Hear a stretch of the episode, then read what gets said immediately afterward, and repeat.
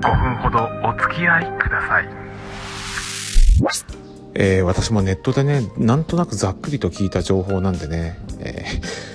多少の間違いはご容赦ください。落書きの黒でございます、えー、と上野千鶴子さんという方が実は結婚していたっていうことがすごく今ネットで取り出されてるのを聞きまして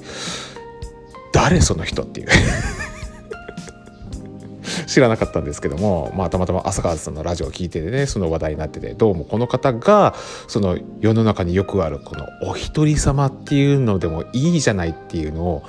散々提唱しまくってた人らしいんですよね。でまあそれでまあ独身の方々特に独身女子の方々が「あー上野さんが言うんだったらまあ私生涯独身で行くわ」って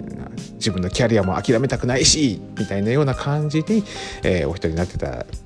わけですけどもそれが実はその上野さん自身が入籍していたっていう。でもなんかねまあ、それで裏切られたっていうことを言う人いますけどもこれは表向きの話であってどうもその裏の事情を見るとこの上野さんこう長年不倫関係にあった男性がいらっしゃったらしくってでまあ制裁の方にまあ制裁のその方がお亡くなりになったことをきっかけに入籍したっていうその入籍を理由がそのお相手の不倫男性の方がかなりのもうご高齢であって介護をするにはまあ何かとまあ結婚婚姻関係であった方が介護しやすい介護の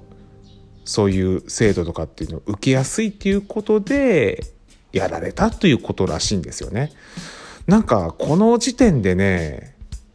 まあ私も、まあ、父母のねもう介護だいぶどんどんどんどん進行してきていますからねこううわってこう考えさせられるとこあってね、えー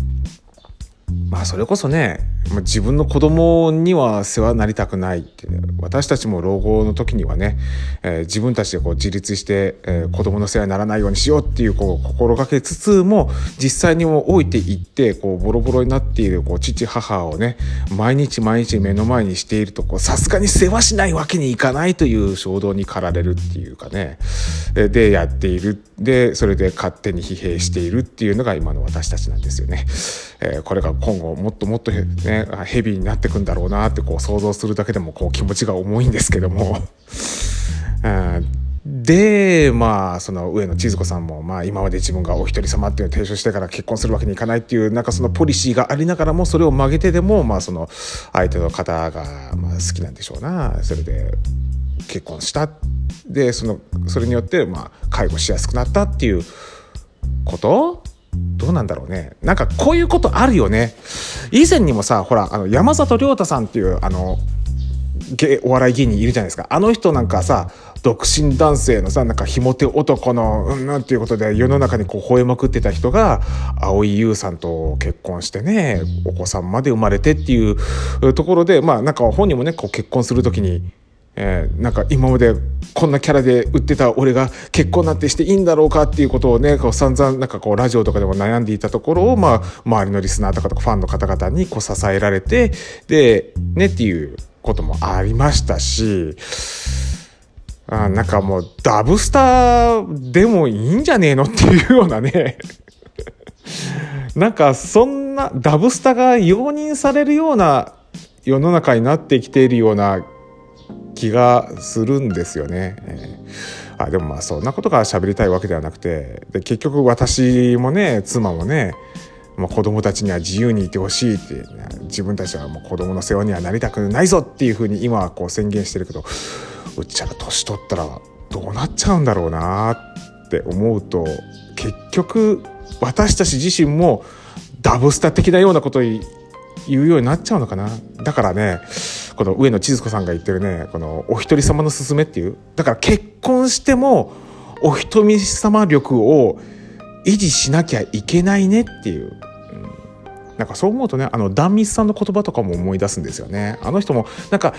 女一人でもなんかやっていけるっていう自信がついたから私結婚しましたっていうことをおっしゃってましたんでね。だからえ逆じゃねえのっていうふうに思ったけどもでもあなんとなくあ壇蜜さんの言うことも理解できるよなーなんていうふうに、